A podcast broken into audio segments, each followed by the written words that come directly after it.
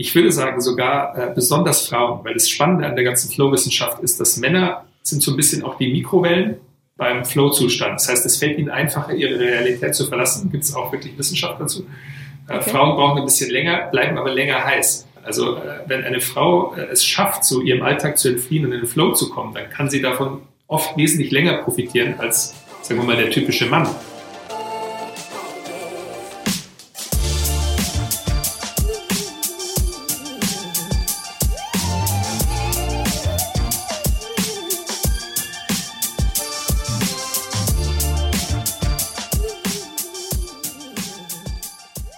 Herzlich willkommen zum Achilles Running Podcast. Mein Name ist Eileen und ich bin aus dem Team Achilles Running.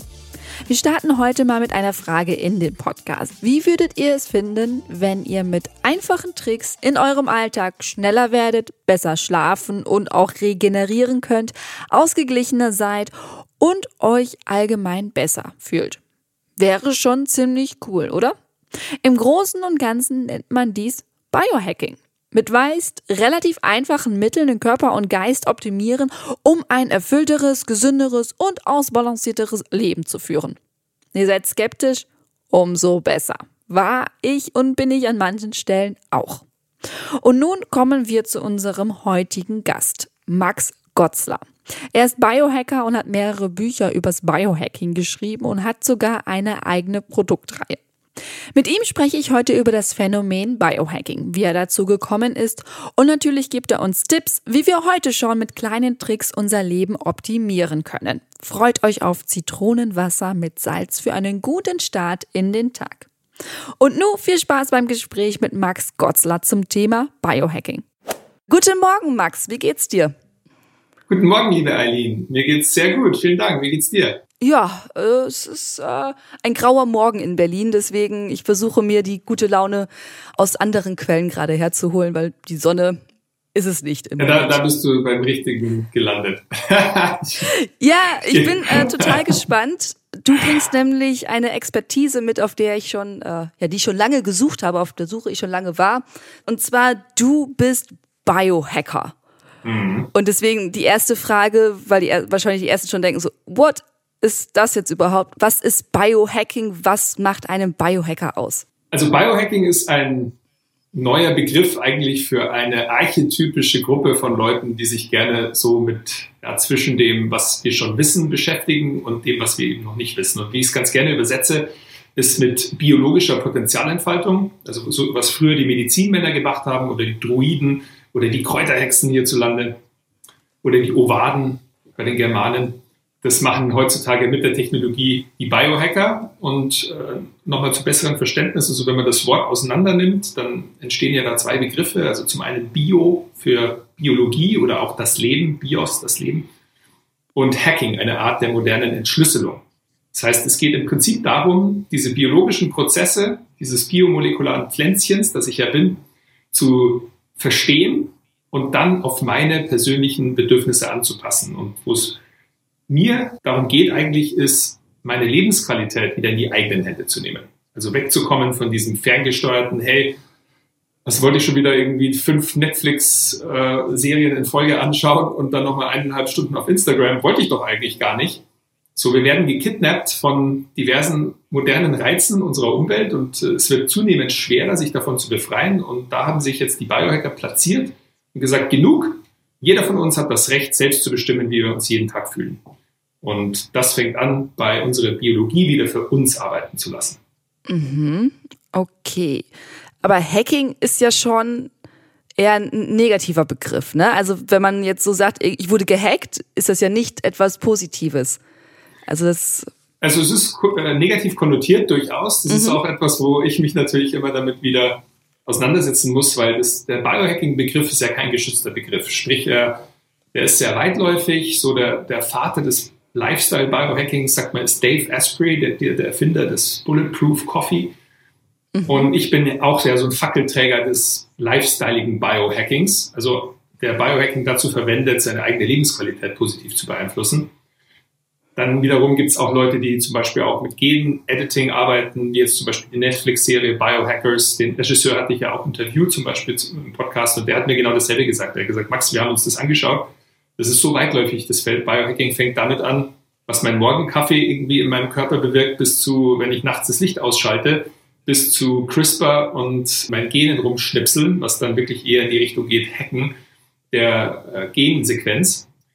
Allerdings, wie das Hacking eigentlich zu verstehen ist, ist eben weniger negativ, sondern wirklich als eine Art der Entschlüsselung. So, wenn ich einen Code als Computerhacker entschlüssele und, und den auseinandernehme und mich da rein hacke, dann kann ich ihn verändern. Und genauso geht es eigentlich den Biohackern um die eigene Biologie. Und da kann man natürlich, also ich würde sagen, es ist erstmal sogar wertfrei. Also was man damit macht, ist dann letztendlich dem Einzelnen überlassen, weil es gibt ja auch Hacker, die sind durchaus an, an positiven Ergebnissen interessiert. Sollte man, wenn man an sich selber rum experimentiert, ne? Aber ja, ich würde auch sagen, so ein Edward Snowden oder äh, jemand, der eben seine Fähigkeiten dann dazu einsetzt, um, sage ich mal, ganz auch versucht, wertfrei zu bleiben, aber seine Vorstellungen oder Werte in der Welt zu etablieren damit und sein Leben danach auszurichten. Er hat das unter Umständen für sich natürlich aus seiner Sicht sehr fürs Positive eingesetzt und genauso geht es einem Biohacker auch. Und dann wiederum passiert es natürlich, dass man auch in die Schattenwelten abdriftet. Also ich sage immer, die dunkle Seite der Macht des Biohackers, das ist so der Narzis.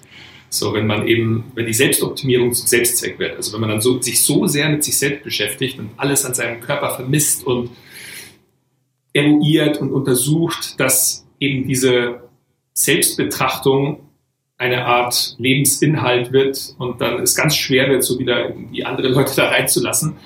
Und dann kann es passieren, dass man eben so narzisstische Züge da auch annimmt und dann ist es nur noch wichtig, wie viel Kalorien habe ich am Tag verbrannt und wie viele Schritte bin ich gelaufen und was ist mein Vitamin D-Wert. Und darum geht es mir jetzt persönlich nicht. Deswegen ist genau diese Sache, dass man sich immer wieder mal davon entfernt. Ich nenne das auch On- and Off-Cyclen. Das kennen die Runner bestimmt. Dass man eben mal äh, intensive Phasen hat, wo man zum Beispiel ein Experiment fährt, etwas probiert, eine intensive Trainingsphase und dann wieder auch eine Erholungsphase, auch von eben dieser Selbstoptimierung, von dieser Selbstbetrachtung. Denn im Grunde geht es eben darum, für jeden die Lebensqualität zu verbessern. Also das ist für mich ganz wichtig.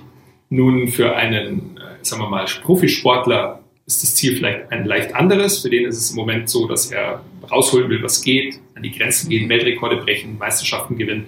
Da geht es dann vielleicht erstmal weniger um Lebensqualität. Und da vielleicht dann nochmal einen Schritt zurück, eben um das individuelle Anliegen, das der Einzelne hat. Das finde ich eigentlich das Schöne auch am Biohacking. Ich sage oft, die eine große Gemeinsamkeit von allen Biohackern ist ein Mangel an Pauschalempfehlungen. So, es geht wirklich um das Individuum. Und das finde ich eigentlich auch eine sehr angenehme Situation, weil ich natürlich behandeln wir auch so das Kollektiv, aber im Grunde geht es wirklich darum, dem Einzelnen zu helfen, seine Ziele, sein Anliegen durch die Optimierung seiner biologischen Prozesse zu erreichen. Okay, so jetzt hast du ja gerade ganz schön viel von dir gesprochen, wie du das siehst.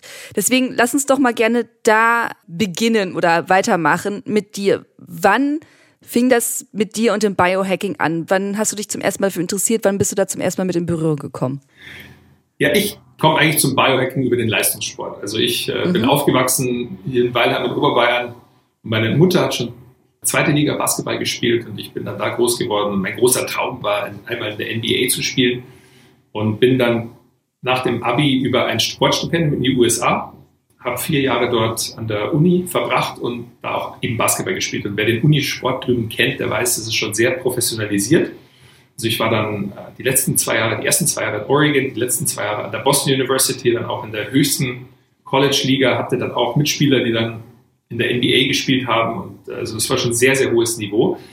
Und da hatten wir einen Trainerstab mit Head Coach, vier Assistenztrainern, Physios, Medizinern. Und die haben uns eigentlich konsequent untersucht und wir hatten dann zum Beispiel jeden Monat in unserem Spind, also in dem Umkleideraum, ein Excel-Spreadsheet liegen. Also ein Ausdruck mit diversen Körperwerten, die erhoben wurden, zum Beispiel der Körperfettanteil, Antrittsgeschwindigkeit, Maximalkraft beim Bankdrücken und dann natürlich verglichen auch noch mit den Basketballstatistiken wie Rebounds, Punkten, Assists. Und das hat dann über den Lauf der Saison eine Trendanalyse ergeben. Also da konnte man ziemlich genau beobachten, wann du einen Leistungsabfall hattest, äh, welche Trainingsmethoden funktioniert haben, welche weniger. Und gegen Ende der Saison warst du dann ziemlich ausgelaugt. Über den Sommer ist dann der Körperfettanteil hochgegangen. Da haben wir natürlich auch unsere Donuts gegessen und so. Und dann hat äh, die Trainingsphase wieder angefangen, so Trainingslager. Und das hat mich dann unglaublich fasziniert. Und da hatte ich dann so meine erste Begegnung eigentlich damit. Ich weiß noch, da bin ich damals in Boston mal zu einem Labor gegangen und habe gefragt, ob ich einfach mal diverse Werte testen kann. Und die erste Reaktion war so, äh, ja, über welchen Arzt kommst du? Und ich so, ja, über keinen Arzt. Ich interessiere mich einfach privat dafür. Und dann meinte sie, ja, wenn du zahlst, natürlich, machen wir. Und dann gab es damals in Boston auch eine Firma, die sich schon professionell damit auseinandergesetzt hat, die hieß oder heißt immer noch Inside Tracker. Und die hatten dann auch mit den Boston Red Sox, also dem Baseball-Team in Boston, gearbeitet. Und was die gemacht haben, war ein Dashboard gebaut, wo du deine Körperwerte besser verstehen kannst. Also sprich, die haben das Problem gelöst von diesem schwarz-weißen Laborbericht, den jemand bekommt, wo der Arzt irgendwas einkreist und dann sagt, oh, das ist ein Normalbereich, okay, und keiner versteht es wirklich. Mhm. Und die haben gesagt, okay, nee, wir legen das jetzt in die Hände des Einzelnen und der soll besser verstehen, was seine Körperwerte bedeuten und dann auch schon umsetzbare Empfehlungen bekommen. Und davon inspiriert bin ich dann ein paar Jahre später, als ich dann in Berlin so in der Startup-Szene gelandet bin, schon mit meinen also Ideen. Ich wollte damals unbedingt auch selbstständig werden. Und äh, mein Vater ist auch Unternehmer und ich war da inspiriert und habe dann schon überlegt. Und dann dachte ich mir, ich will unbedingt was machen mit meiner Leistungssporthistorie, das so in den, in den Bereich irgendwie Fuß fasst. Und dann habe ich eigentlich genau mit so einer ähnlichen Idee eine PowerPoint-Präsentation gebaut, bin dann von Labor zu Labor gefahren und habe denen das vorgestellt und gesagt, ja, ich möchte das in Deutschland gerne etablieren, das gibt es halt noch gar nicht hier. So eine Webseite bauen, wo Leute in schönen farbigen Dashboards ihre Blutwerte besser verstehen können. Ja. Und diese Unternehmung, also die Firma heißt bis heute noch BioTracker tatsächlich. Ja, und die Labore waren da auch echt interessiert. Eben, ich habe da irgendwie mit meiner auch Leistungssportlerstatur wahrscheinlich dann die überzeugt, dachte ich mir, weil erst war ich verwundert, ob die überhaupt das interessant finden von einem Jungen, gerade von der Uni irgendwie, der da PowerPoint hat. Ja gut, aber Basketballer haben ja auch eine Erscheinung meistens, ne? Genau. Also. Mit zwei Metern ist es einfacher, glaube ich, da Präsenz zu zeigen. Auf jeden Fall haben die Labore mich da tatsächlich auch beliefert mit sogenannten versendbaren Dry Spot Tests. Also sticht man sich einen Finger, tut einen Tropfen Blut auf den Filter, schickt ihn mhm. ins Labor. Und ich habe dann mit einem Programmierer zusammen eine Schnittstelle gebaut, wo wir die Werte dann reingezogen haben in ein Dashboard und eben angefangen haben, wirklich ganz einfach mit Vitamin D erstmal. Später kam dann Entzündungsmarker dazu, HSCRP und dann Fettsäureprofil hatten wir auch noch. Mhm. Ja, äh, dann in Deutschland war das eben so neu, dass ich dann sehr schnell Presse bekommen habe. Also auf einmal waren dann die, also Brand 1 stand äh, dann vor der Tür, die haben dann einen Artikel gemacht, der Körperoptimierer, das war eigentlich dann so der, sage ich mal, mediale Durchbruch. Und danach mhm. kamen dann alle, da kam ARD Panorama, die ZDF Mittagsmagazin, da kam die Zeit Online und die haben alle irgendwie dieselbe Geschichte erzählt. Ach, dieser Basketballer, der macht jetzt da Labordiagnostik. Und damals war das Thema noch gar nicht Biohacking, das war eher so Quantified Self. Mhm. Das war so 2013, 2014. Da kamen dann die ersten Tracker raus, so Fitbit wurde dann in Deutschland bekannter und Jawbone war damals noch recht bekannt und dann die Apple Watch später und so. Ja, das habe ich irgendwie dann mitnehmen können, so den Trend. Und dann kam auf einmal die Überlegung, okay, wir haben jetzt diese ganzen Daten, was machen wir denn damit? Also Blutwerte, Schritte, die ich laufe, Aktivität mhm. und so. Und da ist eigentlich dann so das Thema gekommen, ah, die Biohacker befassen sich dann so mit dem kontextspezifischen Optimieren. So, wie können wir jetzt diese Werte dazu verwenden, um uns besser zu verstehen und eben uns unsere Lebensqualität positiv zu beeinflussen? Und äh, da hatte ich den Dave Asprey kennengelernt auf einer Quantified Self-Konferenz, eben diesen Biohacker mit dem Bulletproof Coffee und habe dann eigentlich als Nebenprojekt, weil ich gemerkt habe, die Leute waren noch sehr skeptisch. Also ich hatte zwar mediale Präsenz, aber ich hatte erstmal keinen wirklichen Umsatz, weil die haben immer gesagt, ja, ja, wir wissen schon, wir haben Mangel, sag mir doch einfach, kann ich irgendwie meine Werte da eingeben und dann irgendwie Empfehlungen so bekommen. So, der Arzt hat ja schon meine Werte erhoben und die Versicherung hat das bezahlt. Und bei uns mussten die aus eigener Tasche auch zahlen. Und dann habe ich gemerkt, okay, das Geschäftsmodell, das hinkt noch. Machen wir eine Apotheke auf. Also sprich, wir haben jetzt den Arzt zu, die, die Diagnose. Jetzt machen wir einen Shop noch auf mit Lifestyle-Produkten. Mhm. Und äh, dann dachte ich, okay, das trennen wir dann davon. Und dann habe ich eben Flowgrade eigentlich schon so etabliert. Und die ersten Produkte, die wir hatten, also wir hatten dann Vitamin D-Tropfen über Flowgrade und hatten dann auch eben Fremdmarken aufgenommen, unter anderem die Bulletproof-Marke und das ist dann auf einmal durch die Decke gegangen. Also da äh, am Anfang, ich weiß noch, ich habe die erste Bestellung aufgegeben für etwa 200 Euro, glaube ich, aus Amerika, so ein paar MCT-Öle und ein paar Supplements. Mhm. Und irgendwie nach drei Monaten haben wir da schon für 30.000 Euro dann auf einmal eingekauft, weil wir eben den Traffic hatten und irgendwie da war Interesse da an den Dingern. Ich muss dazu sagen, wir haben da nicht wirklich viel verdient, weil ich habe natürlich als anfänglicher Unternehmer dieselben Fehler gemacht wie viele, mich einfach verrechnet. und die werden das viel zu billig dann hergegeben. Also wir hatten zum Beispiel die Zollgebühren eben vergessen, wirklich mit einzurechnen und die Shipping-Kosten, die haben sie uns natürlich auch aufgedrückt. Aber dann nach und nach hatten wir eben einfach schon mal ein laufendes Business und dann habe ich die Eigenmarke etabliert. Da war eben dann die Idee, ja, wir wollen eigentlich die Leute gar nicht upgraden, sondern wir wollen sie flowgraden. Mhm. So, in, so einen Flow-Zustand bringen. Die Runners kennen das als Runners High. Mhm. Und äh, sehr ähnliches wie die Basketballer sagen dazu in the zone. Genau, und dann haben wir so eine Biohacking-Lifestyle-Marke etabliert mit Flowgrade und äh, dann kam der Podcast, den habe ich dann 2015 gestartet auch. Dann kam äh, der Verlag auf mich zu mit dem ersten Biohacking-Book. Dann haben wir unser Flowfest organisiert, so die erste große deutsche Biohacking-Veranstaltung, damals noch in Berlin in der Adidas Runbase tatsächlich. Yes, ist hier um die Ecke.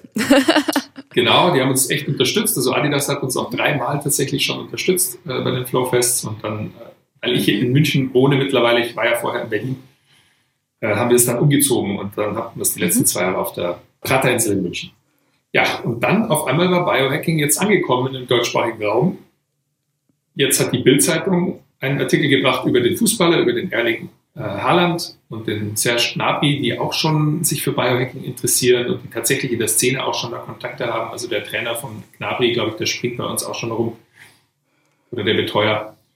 Und das finde ich jetzt ganz spannend, weil jetzt auf einmal passiert halt dieser Schritt in den Mainstream, also eben durch die mhm. Bildzeitung, durch das Interesse der Medien, durch die Netflix-Serie Biohackers. Jetzt ist auf einmal so ein Interesse da, ja, was machen denn diese Leute genau? Und, äh, ja, was genau. ist das überhaupt? Wie, wie, wie, wie kann ich das machen? Aber jetzt hast du uns so ein bisschen auf deinen, deinen beruflichen Werdegang. Mhm. Ähm, was mich jetzt noch persönlich interessieren würde, vielleicht könntest du das nochmal zusammenfassen. Ähm, das waren jetzt ungefähr sieben Jahre, wenn ich das richtig verstanden habe, 2013. Wie hast du dich denn persönlich als Biohacker weiterentwickelt? Also wie hast du dir das Wissen ran geschafft? Äh, was hast du so ausprobiert? Was hast du, vielleicht sagst du auch, okay, das hat gar nicht für mich funktioniert. Gerne. Also angefangen hat das tatsächlich damit, dass ja, ich war interessiert an dem Bereich und bin dann erstmal auf Konferenzen gefahren. Also meine erste Erfahrung war 2013 die Quantified Self-Konferenz in Amsterdam. Und dann mhm. dachte ich erst, das sind bestimmt so Bodybuilder, irgendwie ganz sehr körperbewusst und so, aber es waren eigentlich Nerds. Es waren eigentlich Leute, die einfach nur Spaß daran hatten, Zahlen zu erheben. Mhm. Und von denen habe ich viel mitgenommen. Also da kamen alle möglichen Ideen, etwas von sich zu erheben. Zum Beispiel habe ich auch mal so ein Stimmungstagebuch gemacht. Da hat jemand eine App programmiert, wo man irgendwie zweimal am Tag gefragt wird, wie du dich fühlst und dann so einen Stimmungstrend entwickelt. Und dann hast du eben zum Beispiel gesehen, das fand ich ganz spannend, da war auch einer, der war bipolar. Und der hat dann zum Beispiel diesen Stimmungstracker kombiniert mit den Wörtern, die er in diversen E-Mails verwendet. Also sprich, er hat ein Programm irgendwie gebaut, das seine Wortwahl analysiert. Und dann hat er gemerkt, dass er in depressiven Phasen immer einen Namen verwendet. Und zwar war das der Name seiner Chefin. okay. Und dann hat er gemerkt, ah, die stresst ihn irgendwie. Also die hat irgendwie so einen Einfluss auf ihn, das ihn in so einer depressiven Phase noch bestärkt. Mhm. Und dadurch, dass er sich dann bewusst wurde über was da vorgeht, konnte er es eben besser managen. Also er konnte zum Beispiel dann auch mit der kommunizieren, konnte sagen, ja, das, weil die wohl sehr fordernd war, dass er mit ihr darüber redet, dass es ihn eben zunehmend stresst, wenn er dann in so eine Phase kommt und dadurch konnte er diese Phasen abschwächen. Also einfach über die Erkenntnis des Trackings.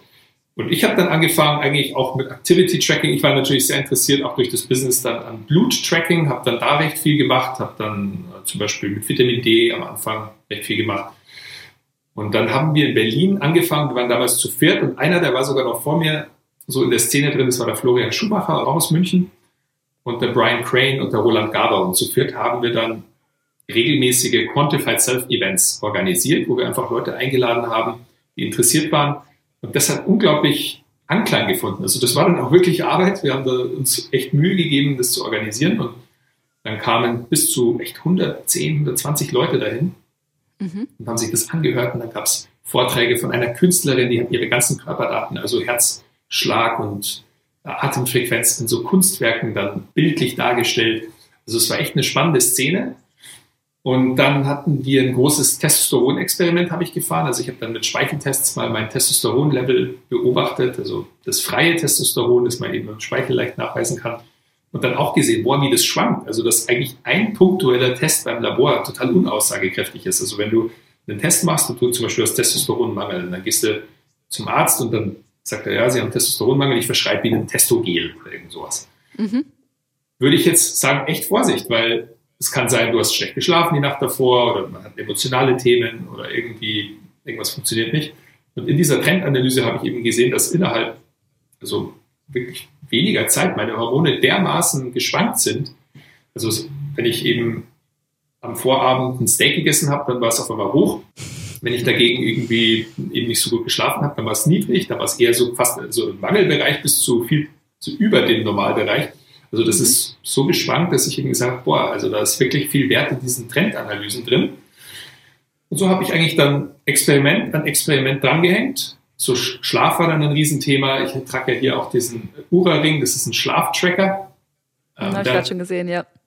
Diverse Sensoren und mit der Firma haben wir dann auch zusammengearbeitet. Der Gründer war dann tatsächlich auch bei unserem Event aus mhm. Finnland. Und äh, ja, und dann die von den Experimenten habe ich eigentlich dann immer berichtet bei den Events oder eben auf meinem Blog. Und ein großes Ding, auch wie ich mich persönlich immer weiterentwickelt habe, war der Podcast. Also das war eigentlich dann so der, der Weg, um wirklich an die Großen der Szene ranzukommen. Und ich hatte wirklich dann am Anfang, dadurch, dass ich recht früh auch drin war, mit 2015, da war in Deutschland eben Podcasting hat da gerade so bei weitem noch nicht so, wie es heute noch, ist. Noch sehr nischig und nerdig. Genau.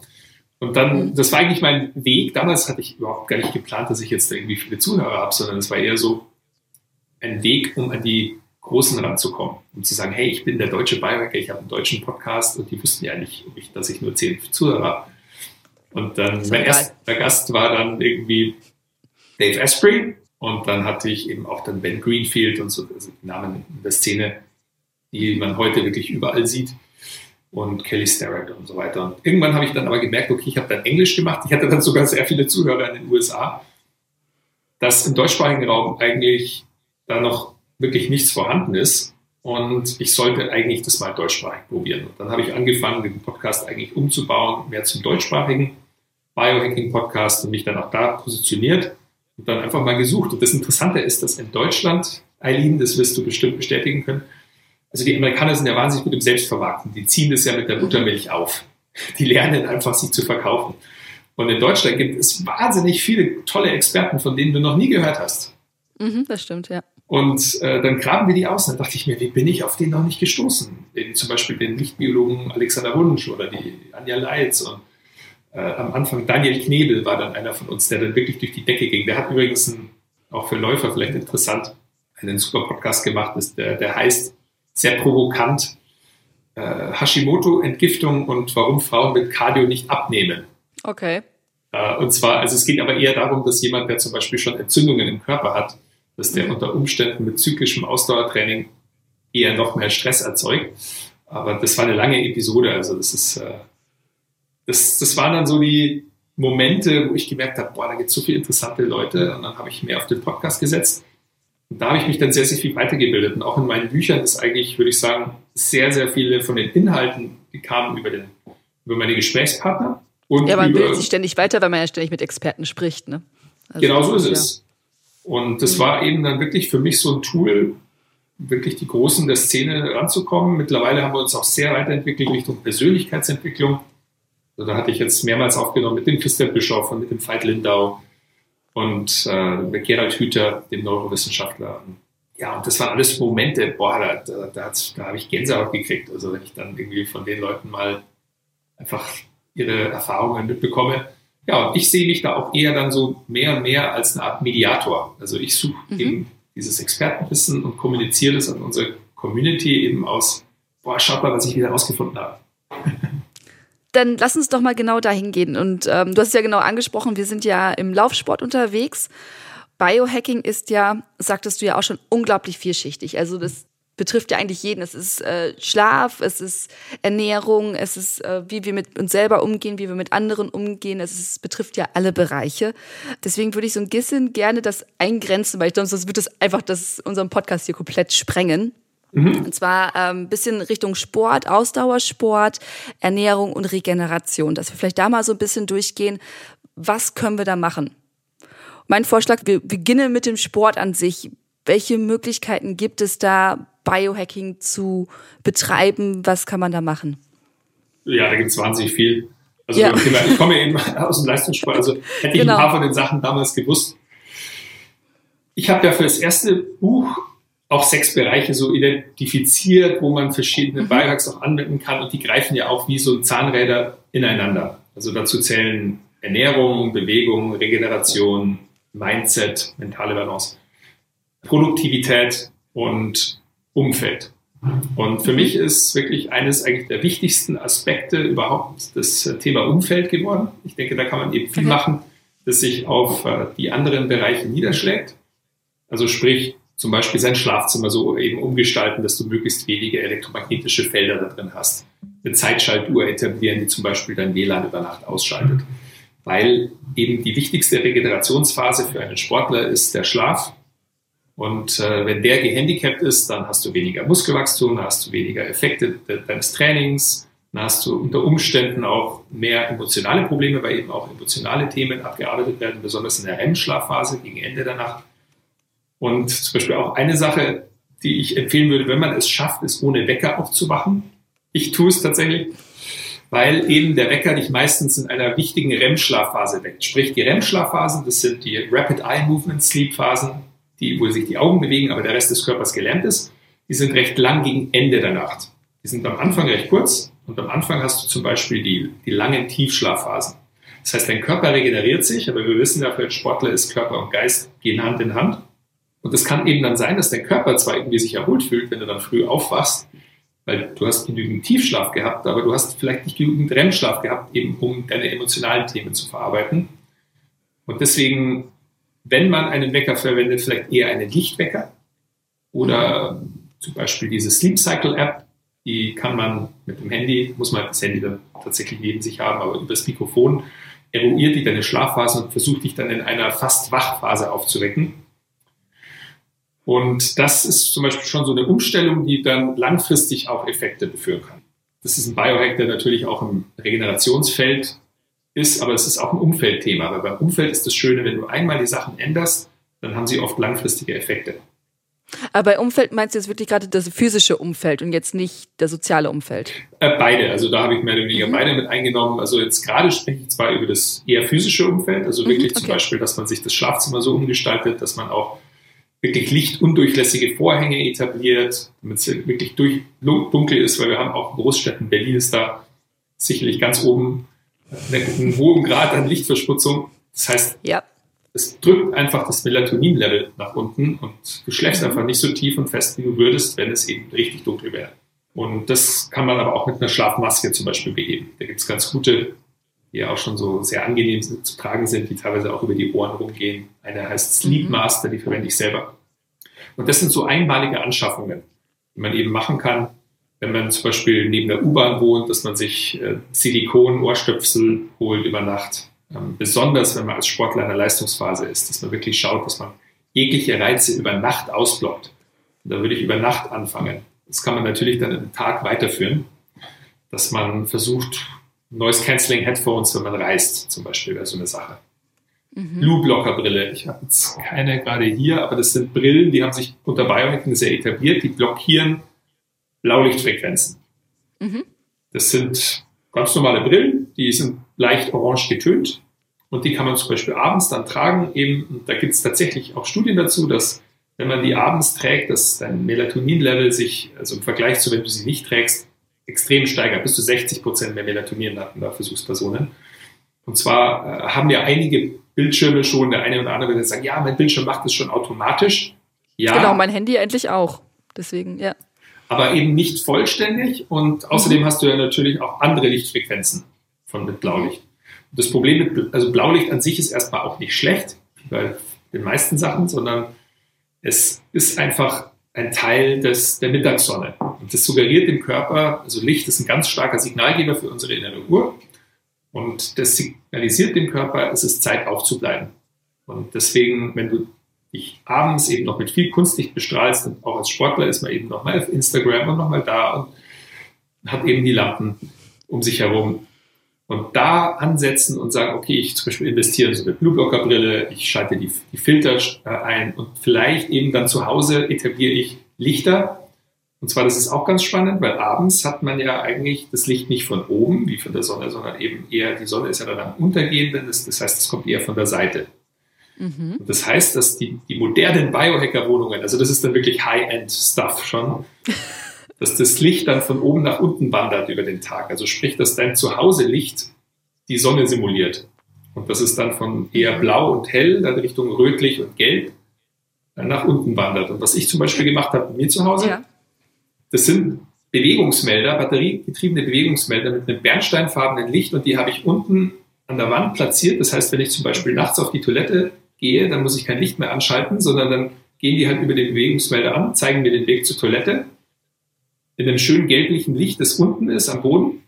Mhm. Und dann kann ich, äh, ohne dass ich jetzt groß vom Licht gestört werde, auf die Toilette gehen und wieder ins Bett. Mhm. Nee, da fällt mir jetzt gerade ein und zwar, ich habe mich ja im Vorfeld jetzt auch ein bisschen damit beschäftigt und manche Sachen habe ich halt gesehen und dachte so, das machst du eigentlich schon. Und da fällt mir jetzt auch gerade ein, klassischerweise abends, wenn man eh schon auf der Couch sitzt, macht man ja meistens schon mal das obere Licht aus und hat dann halt diese, diese Stehlampen an. Und das ist ja quasi genau schon intuitiv, dass es gemütlicher ist, so abendlicher ist, weil das Licht ja dann auch so auf, auf Brusthöhe ist mit den Stehlampen, oder? Genau, absolut. Also ich, ich sage auch eigentlich mein Argument von meinem neuen Buch jetzt gerade, das ganze Argument des Buches ist eigentlich, dass der Biohacker, äh, das ist ja auch immer so der Vorwurf, den ich gar nicht als Vorwurf wahrnehme von Leuten, die immer sagen, Max, das ist ja alter Wein in neuen Schläuchen. Und dann sage ich, ja klar, wir brauchen halt aber hin und wieder mal einen Schlauchwechsel, damit der Wein weiterhin gut schmeckt. Und meine Vorgeschichte, zum Beispiel jetzt im neuen Buch, ist über Pfarrer Kneip. Mhm. Pfarrer Kneip war vor über 200 Jahren in Deutschland einer der bekanntesten Deutschen. Und zwar, der hat als junger 25-Jähriger Tuberkulose bekommen und hat dann ein Buch in die Hände bekommen, wo es über Hydrotherapie ging. Über die Wirkung, das war noch mit U geschrieben, die Wirkung des kalten Wassers, so in der Art. Mhm. Und dann ist er in die Donau gesprungen und hat das einfach mal ausprobiert und hat dann festgestellt, ah, kaltes Wasser irgendwie tut mir gut und hat dann sich immer besser gefühlt, am Anfang noch irgendwie bis zur Hüfte und irgendwann hat er dann ist geschwommen und hat dann auch so selbst Herausforderungen gemacht. Und dann wurde er bekannt als der Wasserdoktor, weil er dann angefangen hat, andere auch zu behandeln und als der Cholera-Kaplan, weil er da in Cholera-Zeiten dann auch Patienten hatte. Und dann auf einmal sind die Apotheker da aufmerksam geworden und das hat ihnen überhaupt nicht gefallen. Und er hatte immer so ein bisschen die, den Schutz der Kirche. Und dann wurde er aber verklagt wegen Kurpfischerei, weil er Leute behandelt hat mit Sachen, die eben damals auch nicht akzeptiert waren. Und dann mhm. wurde er verurteilt zu zwei Gulden. Aber weil er eben auch einen Stolz hatte und da überzeugt war von seinen Themen, hat er bemerkt, dass der Richter im Gerichtssaal an den Fingern äh, Gicht hatte und hat ihm dann noch ein Rezept ausgestellt. so, und jetzt 200 Jahre später, jetzt gerade haben wir einen unglaublichen Hype mit Wim Hof, den wird der ein oder andere kennen, der bekannt ist als der Iceman. Und ich dachte mir, interessant, ja, Pfarrer Kneipp war der Wim Hof sozusagen halt seiner Zeit. und, und das findest du überall, auch die Samurais zum Beispiel. Die Samurais haben Atemtechniken verwendet, um Entscheidungen zu treffen. Und jetzt wissen wir halt aus neuer wissenschaftlicher Sicht mehr darüber, warum es funktioniert. Also früher war es halt eher so intuitiv auch so Kräuterhexen oder sowas haben halt diverse Sachen, also Hildegard von Bingen vor über 1000 Jahren hat schon mit Lavendel gearbeitet und Leute zum Schlafen gebracht damit und so. Mhm.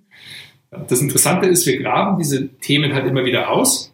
Und du warst jetzt gerade beim Thema Licht zum Beispiel. Das Lagerfeuer ist auch so eine ganz wertvolle Lichtquelle, weil das hat tatsächlich Infrarot und Rotlicht.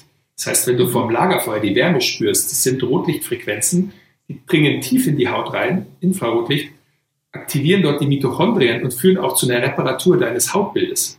Sprich, wenn du zum Beispiel tagsüber die eher schädliche, sagen wir mal, hautalternde UV-Belastung bekommst, dann ist der Ausgleich vielleicht für unsere Vorfahren gewesen, dann abends am Lagerfeuer zu sitzen und die regenerierenden Rotlichtfrequenzen zu tanken. Also es ist alles. Ist ja nicht nur das, es ist ja auch das Soziale gewesen. Ne? Man sitzt da zusammen vor diesem Feuer, man hat die Wärme, das soziale Gefüge, alle kommen zusammen am Lagerfeuer. Es ist ja auf vielen, vielen Ebenen sehr regenerierend, also auch ja, mental. Absolut. Also zum Beispiel eben, und das ist halt das, wo dann Bayern sagt, ah, Umarmungen, wo du sagst, sich umarmen führt zu einer Ausschüttung von Oxytocin, was uns häufig fehlt, wenn wir uns äh, in Social Media Netzwerken bewegen, weil du hast da keine Berührung, du schüttest kein Oxytocin aus. Und deswegen äh, oft wird es ja auch so als Anti-Social Networks bezeichnet, weil eben uns wird suggeriert, wir sind Teil einer Community, aber wir bekommen nicht die biologischen Effekte davon. Jemand ist den ganzen Tag alleine zu Hause und denkt, ah, er kommuniziert mit allen möglichen Leuten, aber der Körper, der schreit ja förmlich, ja, ich will aber auch berührt werden, ich will ja umarmt werden. Und jetzt bemerke ich auch in der Biohacking-Szene, es passiert ein extremer Shift Richtung wieder zurück zu den Wurzeln. So mhm. wieder, genau, ums Lagerfeuer sitzen ist jetzt auf einmal ein Biohack oder ins kalte Wasser springen. Und genau. So, so die ganz ursprünglichen Sachen, ja. Das ist die evolutionären Werkzeuge, sage ich immer. Das ist so Licht, Kälte, Temperatur, Sonne, soziales äh, Abendessen zum Beispiel. Das ist halt das Coole eigentlich. Als Biohacker kannst du alles als Biohack verkaufen. Ich kann Abendessen organisieren, ich mache Biohacking. Aber es ist auch das, was du gerade gesagt hast. Man war noch nie so vernetzt wie heutzutage und trotzdem fühlt man sich so allein. Und das finde ich halt total faszinierend einfach auch. Wir sind halt elektromagnetische Wesen. Also das finde ich auch zum Beispiel bei Emotionen ist es so spannend. Ich meine, stell dir eine Situation vor, wo jemand, der frisch verliebt ist, gerade in den Raum kommt. Ich meine, da brauchst du dich gar nicht umdrehen, das spürst du. Mhm. So. Genauso andersrum, wenn einer reinkommt, der unglaublich viel Stress auslöst, weil er ja. einfach irgendwie gerade nicht in seiner Energie ist wir schwingen ja, das kann man sogar messen. Und diese Emotionen schwingen und wir spüren die von anderen Leuten. Und die beruhigen uns oder die geben uns Informationen, die wir bewusst gar nicht wahrnehmen, sondern das ist viel im Unterbewussten. Und da sind sich Neurowissenschaftler mittlerweile auch einig, dass 95 Prozent unserer Entscheidungen werden unterbewusst getroffen. Also im Alltag. Wir haben so 5 Prozent, wo uns vorgemacht wird, dass wir unser Leben einigermaßen regeln. Aber die meisten Signale, das passiert alles so, äh, also sage ich mal, im Herzen und nicht im Kopf. Mhm. Und das geht uns natürlich verloren, weil diese digitalen Geräte können diese Frequenzen nicht erzeugen. Und da, das wollte ich nochmal sagen, weil jetzt der eine oder andere denkt, boah, das Biohacking ist ja dann alles. Aber ich würde genau dann sagen, der Unterschied ist dann, dass man versucht, es biologisch zu verstehen und zu erklären. Und das ist, glaube ich, dann genau der Unterschied, was dann einen vielleicht Schamanen zum Biohacker macht oder einen Yogi auch oder einen äh, Runner. Also wenn der sich dann mhm. auf einmal dafür interessiert, zu verstehen, wie seine Biologie funktioniert, dann würde ich sagen, dann ist er Biohacking angekommen. Ja gut, versucht zu verstehen und es irgendwie zu optimieren, zu verbessern, oder? Also das ist ja doch noch der, der nächste Schritt, der einen wirklich zum Biohacker macht. Oder sonst das eine bist ja nur, dass du verstehst es.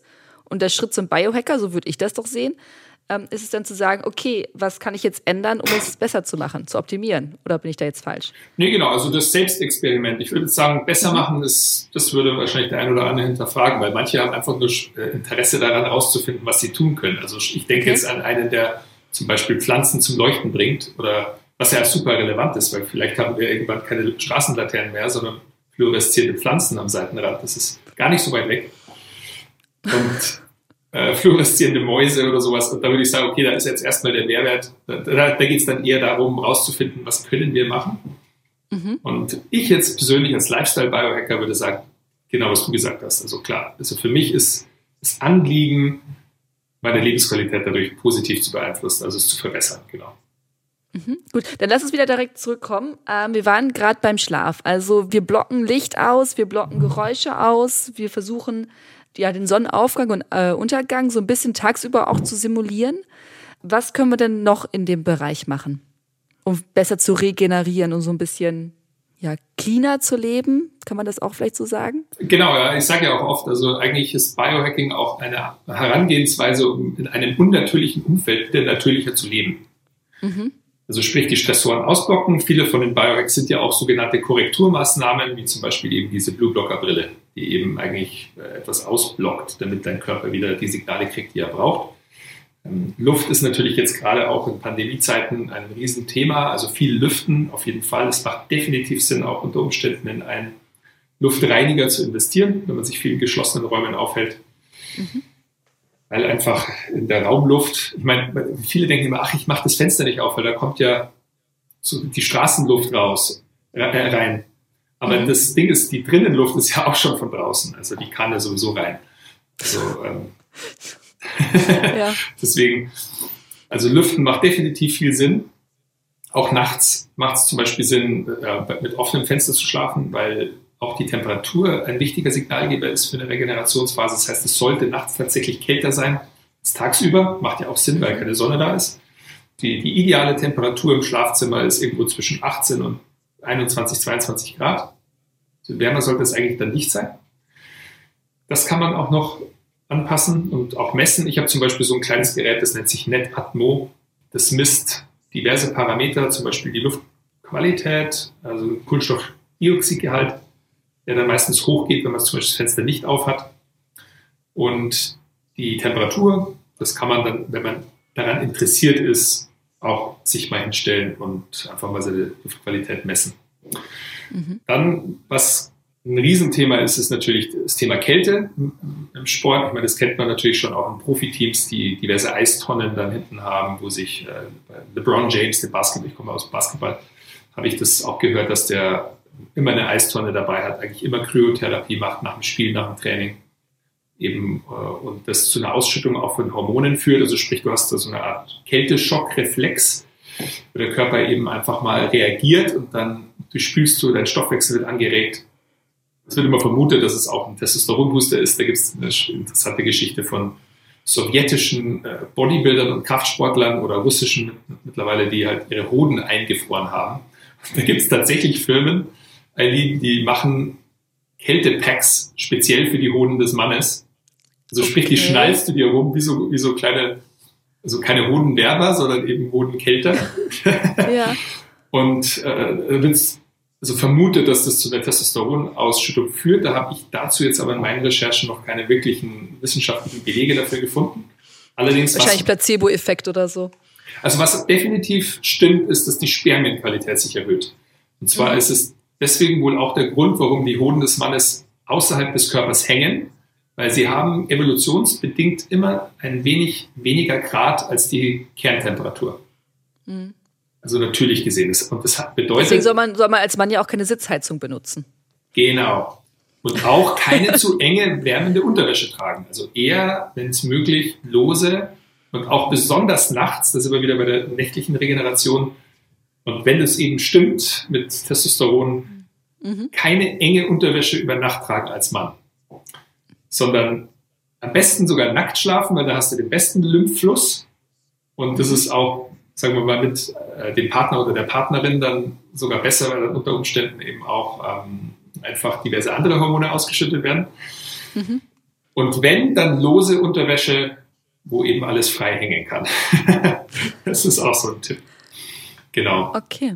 Und das Zweite, das sehr naheliegend ist, also zum Beispiel, was unglaublich effektiv ist als Sportler, wenn man die Chance hat, ist nach dem Kältebad oder nach der kalten Dusche, wenn die Haut so leicht rosa-rötlich ist, das bedeutet, mhm. dass da eben die roten Blutkörperchen außen an der Haut sind. Dann nehmen die wahnsinnig gut Lichtfrequenzen auf. Und dann in die Rotlichtsauna gehen oder sich mit einer Rotlichtlampe bestrahlen. Das ist unglaublich effektiv zur Regeneration. Okay, also kalt duschen, kalt baden und dann vors Rotlicht. Genau. Und dann, ich habe zum Beispiel eine Rotlichtsauna tatsächlich auf meiner Terrasse. Das war ein Sponsor von uns, äh, Clearlight. Die machen mhm. Rotlichtsaunen für zu Hause. Die kann man eben in die Steckdose stecken. Das ist auch eine einmalige Investition. Die ist jetzt nicht ganz günstig, aber wenn du die einmal hast, so eine Rotlichtsession, die kostet nicht mal einen Euro, also an, an Strom meine ich. Ja. Und das ist eben zum Beispiel für Sportler ein super Weg, um abends auch nochmal zu regenerieren, um Stress abzubauen, äh, ohne sich jetzt eine richtige Sauna, die ein bisschen anstrengender ist, zu pflegen und einzubauen, hinzustellen. Hat auch nicht jeder da Platz dafür, ne? Also in der Großstadt ist das ein bisschen schwierig, das stimmt. Okay, gut. Jetzt haben wir geschlafen, wir haben regeneriert. Dann lass uns doch mal so quasi am Morgen weitermachen. Was mhm. kann ich denn am Morgen machen, um gut in den Stark, äh, Tag zu starten? Also die morgendliche Phase ist wirklich eigentlich da, wo du sehr, sehr viel tun kannst, um zu entscheiden, ob der Tag gut wird oder nicht. Der größte Fehler ist, sofort das Handy in die Hand zu nehmen und dich wieder bestrahlen zu lassen, weil dann fangen natürlich wieder die Gedanken Bin ich voll dabei, leider. Das ist eben eigentlich genau die Phase, wo du eben aus der REM-Schlafphase auswachst, wo du also im Idealfall diverse Emotionen auch gut verarbeitet hast und da bist du sehr klar im Kopf. Und dann eine Morgenroutine etablieren, die dir Energie gibt, die dich positiv stimmt und die eigentlich täglich wiederholbar ist, sodass sie zur Routine werden kann. Das sage ich immer. Das sind so die drei Aspekte. Ich habe da wirklich viel recherchiert, weil mich interessiert auch, was machen die Großen äh, ja. so als, als Morgenroutine. Und das Interessante ist, dass es sehr, sehr unterschiedlich ist. Also der eine, der macht zum Beispiel gerne einen Morgenworkout oder ein bisschen Yoga. Der, der andere meditiert eine Runde. Der dritte macht sich gerne einen Kaffee und setzt sich mal kurz nach draußen. Oder läuft eine Runde barfuß im Garten oder einfach draußen, um sich zu erden. Mhm. Aber das Interessante ist, dass wahnsinnig viele von diesen Hochleistungssportlern Routinen haben. So dass sie irgendwas einfach regelmäßig tun, um sich einzustimmen. Und eine Routine ist eben wie so ein Stützrad, wenn du Fahrrad fährst, dass du einfach so ein bisschen in Gang kommst.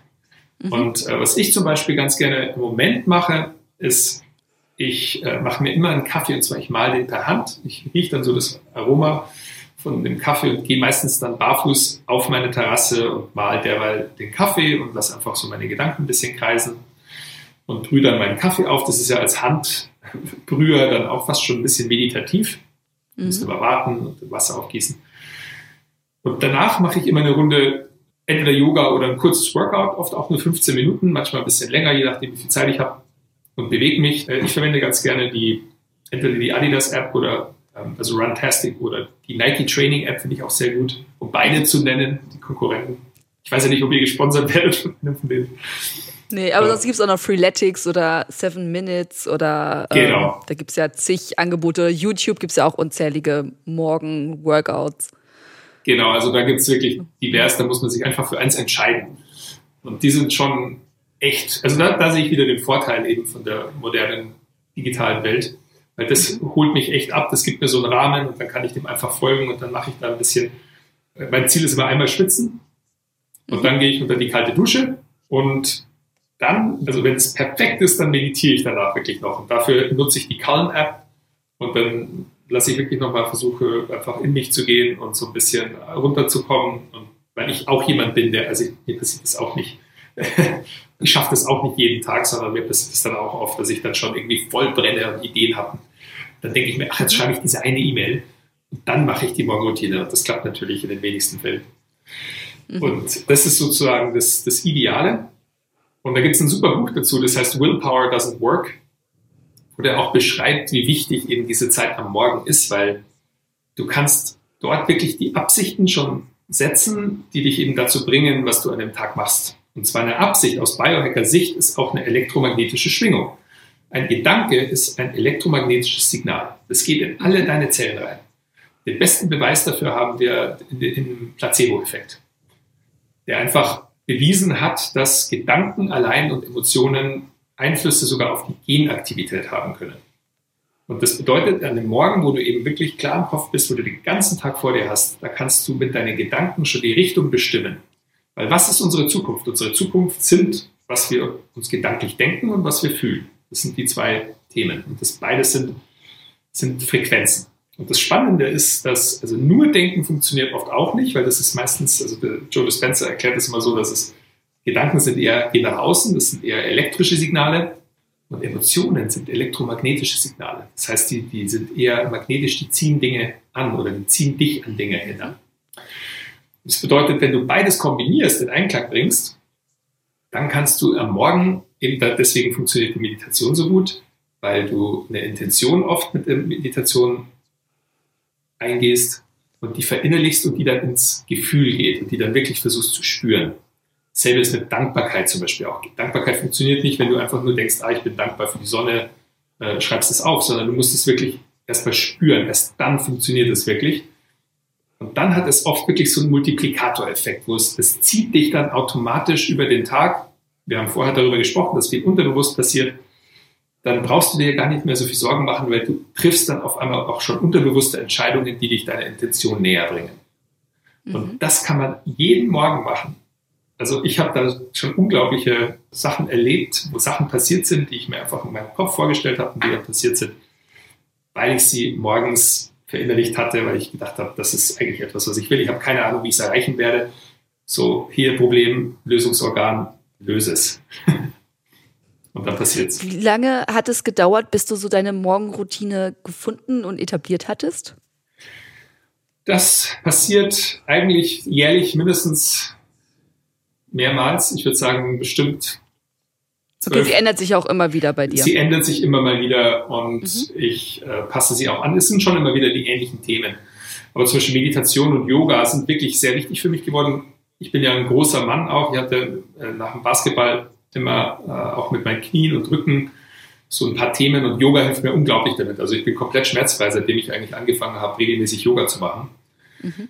Und das ist ein wichtiger Teil. Und ich probiere auch, auch wenn ich die Yoga-Routine dann ein bisschen ändere oder auch manchmal eher so ein Mobility-Workout dann mache, aber wirklich einfach so, also das ist ein wichtiger Aspekt meiner Morgenroutine, diese Bewegung. Das andere ist das Geistliche. Zum Beispiel eine Zeit lang habe ich immer Tagebuch geschrieben, anstatt zu meditieren dann. Also weil alles ist dann auch immer ein bisschen schwierig. Ich versuche immer, mich eigentlich so drei Aspekte, weil wenn es dann zu viel wird dann, und dann vergisst man was, das kann dann auch, die Morgenroutine darf dich nicht stressen. Und ja, ist ja sonst auch irgendwann drei Stunden lang oder sowas, ist schon was zum Mittag oder so. Und spannenderweise, ich habe ja im Buch auch einen Teil, wie man, das, das hatte ich recherchiert, wie lange dauert es, bis man Routinen etabliert. Und da gibt es mhm. tatsächlich Wissenschaft dazu. Und die Varianz ist recht groß, weil es gibt unterschiedliche Dinge, die wo der Körper oder dein Geist je nach Individuum auch länger braucht, um diese als Routine zu etablieren. Jetzt die, die Spanne war, ich glaube, zwischen 18 Tagen und fast einem Jahr, glaube ich, war das sogar, mhm. wie lange es dauern kann. Also 18 Tage war das Minimum. Und das Spannende ist eigentlich, dass es gibt ja, den kennen die Läufer bestimmt, die ist das Strava-App. Mhm ähm, die ja, viele Läufer und Radfahrer Tracking-App ja. Tracking verwenden. Und die hatten vor ein paar Jahren eine Analyse gefahren mit 800 Millionen Datensätzen und haben festgestellt, dass beim Neujahr, also nach den Neujahrsvorsätzen, die Leute in England nach, ich glaube, das war sogar weltweit, dass die Leute nach 19 Tagen ihre Vorsätze wieder verlassen. Und zwar also der Großteil davon. Ganz wenige bleiben dann dabei. Und dann haben sie in England sogar den 19. Januar als den Quitters Day betitelt jetzt. Weil das ist der Tag, cool. wo die meisten Leute abbrechen. Und warum ist das so? Das Spannende ist eben, es ist kein Zufall, dass diese 18 Tage, um die Routine zu etablieren, also die musst du mindestens dabei bleiben oder auch die 19 Tage. Und wenn du das dann schaffst, dann hast du die Chance, dass es dann als Routine weitergeht. Weil die Motivation im Kopf nach etwa 18, 19 Tagen ändert sich der Dopaminstoffwechsel. Das bedeutet, am Anfang hast du diese Promotion Motivation, wenn das Psychologen. Ich bin ja übrigens studierter Psychologe, muss ich dazu sagen, deswegen äh, vielleicht, dass die Leute nicht denken, der Max, der redet immer über Themen. Das ist eigentlich mein Thema. Mhm. Und diese Promotion Motivation, die führt zu einem großen Dopaminausstoß, weil am Anfang alles Neue für uns und das ist aufregend und ja cool, ich beginne das jetzt und ich fange an und dann hast du die, irgendwie die ersten schnellen Erfolge und irgendwann flacht dann die Kurve ab dann sind die Erfolge am Anfang ja dann nicht mehr so groß. Und dann wechselt diese Promotion äh, Motivation in eine Prevention Motivation. Das bedeutet, klassisches Beispiel ist derjenige, der zum Beispiel sich wahnsinnig motiviert anstrengt, um 100 Euro zu bekommen. Und irgendwann kommt dann aber der Zeitpunkt, dann ist er mehr motiviert, diese 100 Euro zu behalten, als weitere 100 Euro zu bekommen.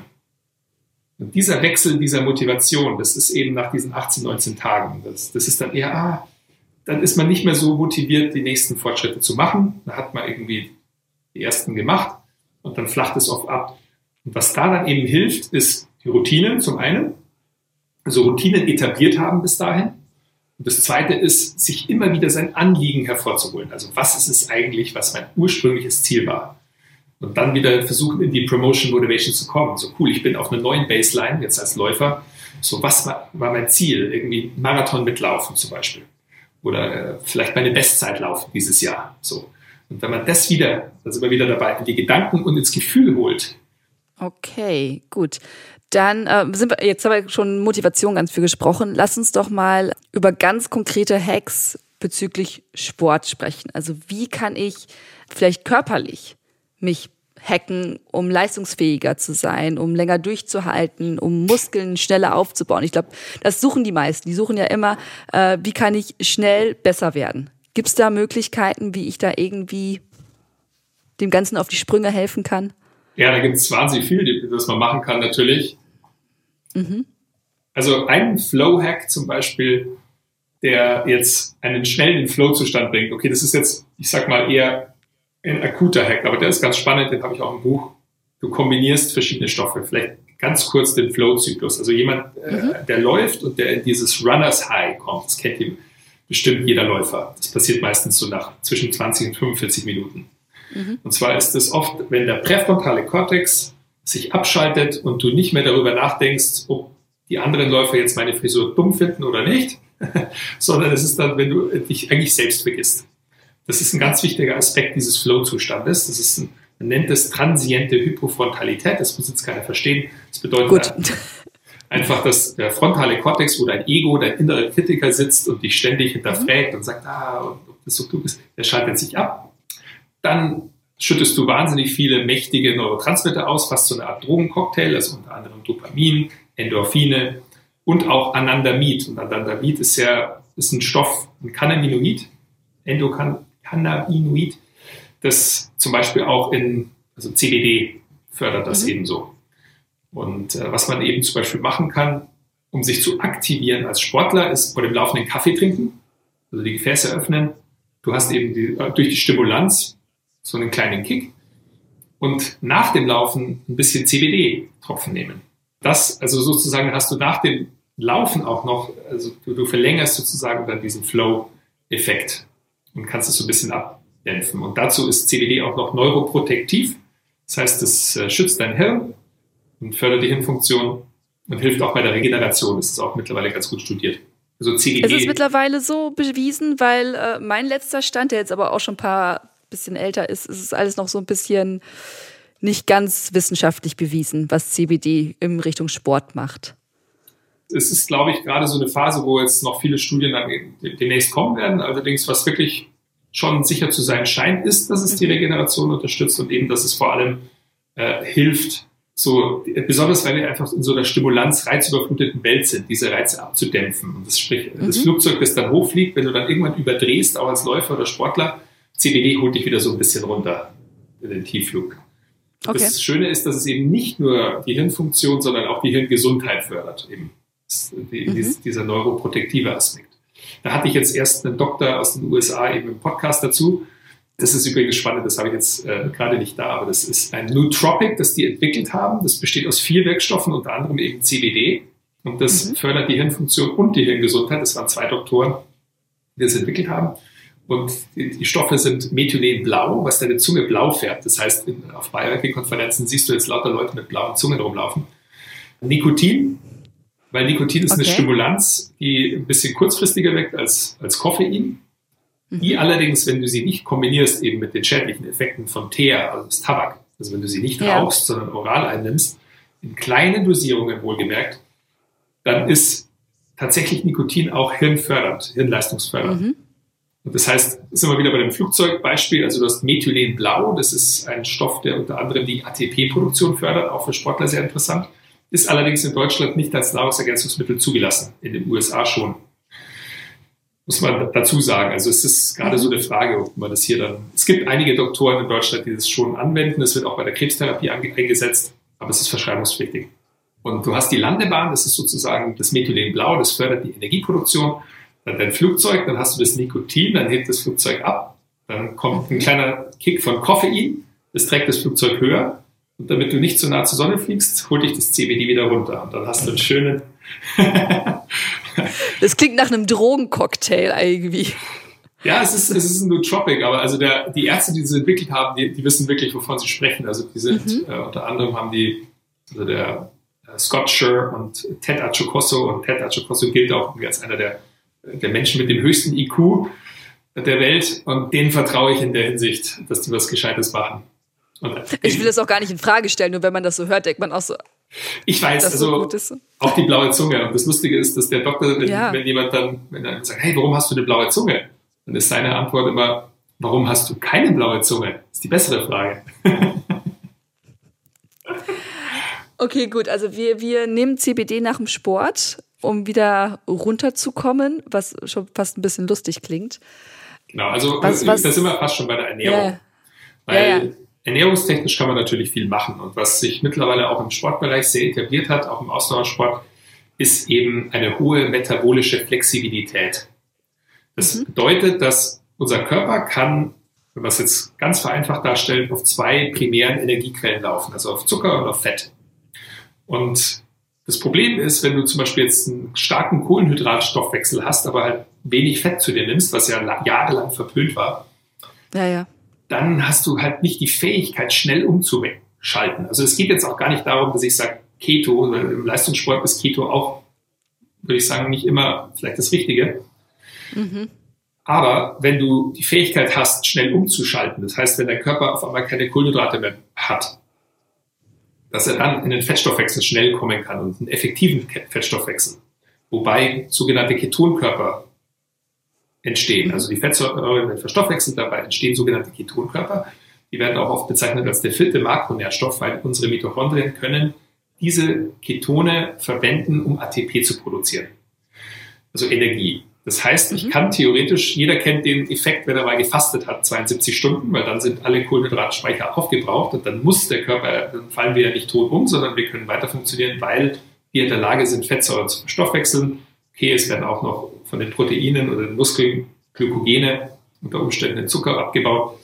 Aber dann hat man schon mal diesen Effekt der Ketose. Also das ist der Zustand, wenn du eine gewisse Anzahl an Ketonkörpern im Blut hast mhm. und dein Körper auf Ketonen fährt. Jetzt gerade ist besonders auch im Leistungssport die Frage nach exogenen Ketonen ganz hoch, weil du kannst eben Produkte einnehmen, die schon Ketone dem Körper zuführen und die dich schon in eine Art Ketose bringen. Da ist jetzt die große Frage, also inwieweit der Körper dann in der Lage ist, diese Ketone, die du zuführst, zu verwenden. Und da bin ich wieder bei der metabolischen Flexibilität. Was der Sportler eben schon mal machen kann, ist eine Kombination aus intermittierendem Fasten, also zum Beispiel auch jetzt vielleicht nicht in Wettkampfphasen, aber dem Körper mal wirklich mindestens 16 bis 18 Stunden am Stück keine Nährstoffe zuführen.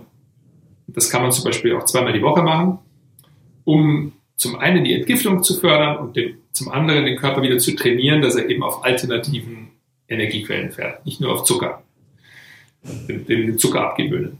Und dazu kann man dann das auch noch kombinieren mit einer fettreichen Ernährung. Ähm, deswegen hat sich der Bulletproof Coffee in der Biohacking-Szene so etabliert. Das ist eben der Kaffee. Vielleicht musst du den nochmal erklären, genau. Erklär nochmal den mit dem Bulletproof Coffee. Ich glaube, alle kennen den noch nicht. Genau, der Bulletproof Coffee ist sozusagen die Gateway-Droge der Biohacker. Und es ist ein Kaffee, den man anstatt mit Milch und Zucker mit Butter und Kokosfett trinkt. Mhm. Und zwar ist es ein kalorienreiches Getränk. So am Anfang waren die Leute immer so, boah, da werde ich ja, da werde ich ja fett. Ja, du wirst tatsächlich zunehmen, wenn du den kombinierst mit deinem Müsli oder deinem Morgencroissant. Wenn du den allerdings als Frühstücksersatz trinkst, dann sättigt ungemein, weil er eben durch die Butter viele Fette hat und Butter sättigt. Und er liefert langfristige Energie. Und wie du den machst, ist einfach 220 Milliliter, also eine Tasse Kaffee in den Mixer oder kannst du auch mit Milchschäumer machen. Ich würde sagen, einen Esslöffel Butter dazu für den Anfänger und einen Esslöffel. Geht auch Margarine? Nein. Nein. Margarine ist ja Also nicht, nicht vegan. Also ist, äh, als Veganer kann man Kakaobutter verwenden. Ah, okay. Genau, Kakaobutter hatten wir sogar auch mal im Shop dafür, weil äh, das ist echt auch ein cooles Fett, dass man eben, mhm. das auch einen eigenen Geschmack hat, also das gut schmeckt. Und das findet man mittlerweile in Berlin sowieso auch im, im Biomarkt. Und, äh, also das sind so weiße Stücke dann an Kakaobutter. Mhm. Die, die, funktionieren auch. Und wenn auch als Veganer, wenn man jetzt, sagen wir mal, keine Butter verwendet oder keine Kakaobutter hat, dann kann man auch nur Kokosfett verwenden und MCT-Öl. Und die richtigen Biohacker verwenden MCT-Öl, und zwar MCT steht für mittelkettige Fettsäuren, wird meistens aus Kokosfett oder Palmfett gewonnen. Und mhm. das ist mehr oder weniger also das, das C8-Öl, das wir zum Beispiel auch mit Flowwell vertreiben, das hat nur noch Caprylsäure und das ist die stärkste Fettsäure des Kokosfetts. Die ist geschmacks- und geruchsneutral und das kommt eigentlich aus dem medizinischen Bereich und die Biohacker haben das jetzt für sich so ein bisschen beschlagnahmt als eben so ein Hack in den Bulletproof Coffee noch einen Schuss davon rein, um eben dem Körper schnell diese Ketone zu liefern. Mhm. Genau. Und dann spürt man eben schon also der wärmt unglaublich, der Kaffee, dann merkst du einfach, das ist viel Energie. Und das kann jeder mal für sich ausprobieren. Nicht überdosieren an den Fetten, weil das kann abführend wirken irgendwann. Das ist äh, der Nebeneffekt. genau.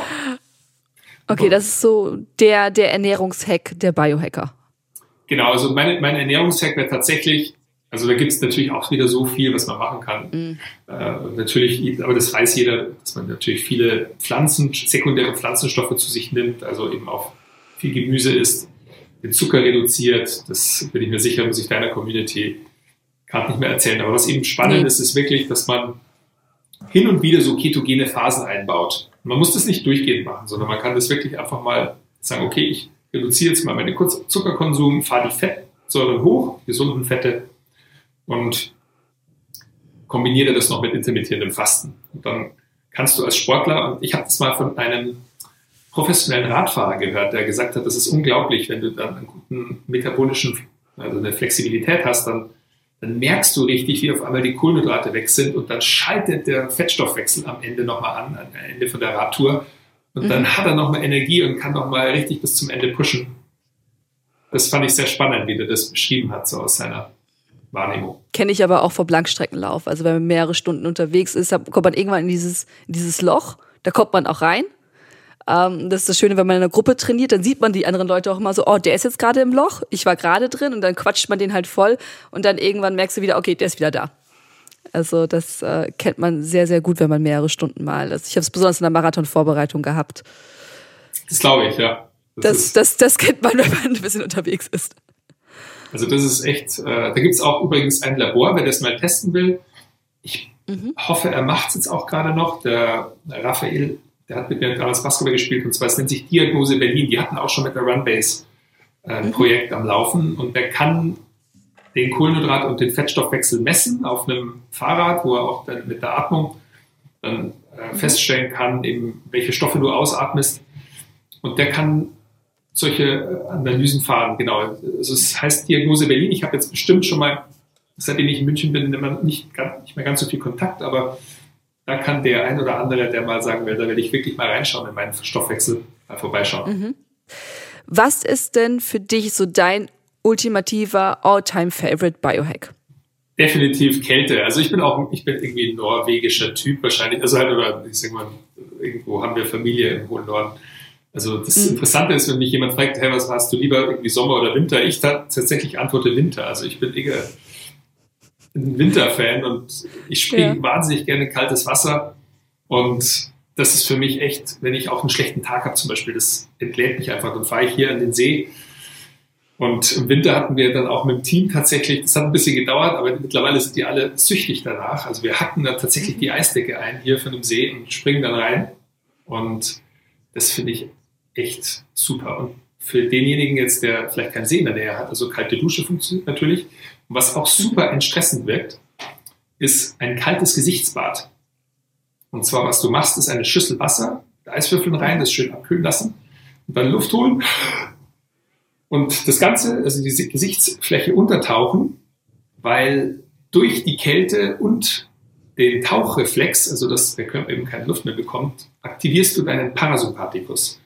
Das mhm. heißt, besonders wenn du jetzt irgendwie gerade Stress einen stressigen Tag hast und der Chef hat wieder aus dem Tisch geknallt und du hast noch irgendwie einen nervigen, nervige Textnachricht von deinem Freund bekommen oder irgendwie sowas. Ja.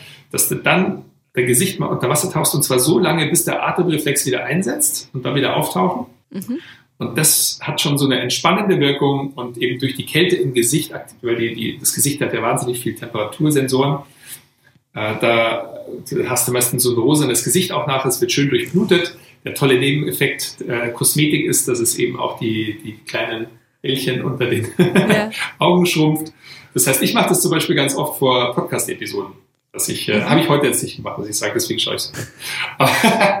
Äh, also oft dann, wenn ich eben auch irgendwie nachmittags noch schon müde bin, mhm. ich nehme jetzt am Morgen auf, dann mache ich mir so ein kaltes Gesichtsbad und das finde ich so einen kleinen Alltagshack, den jeder machen kann, um so ein bisschen zu entstressen.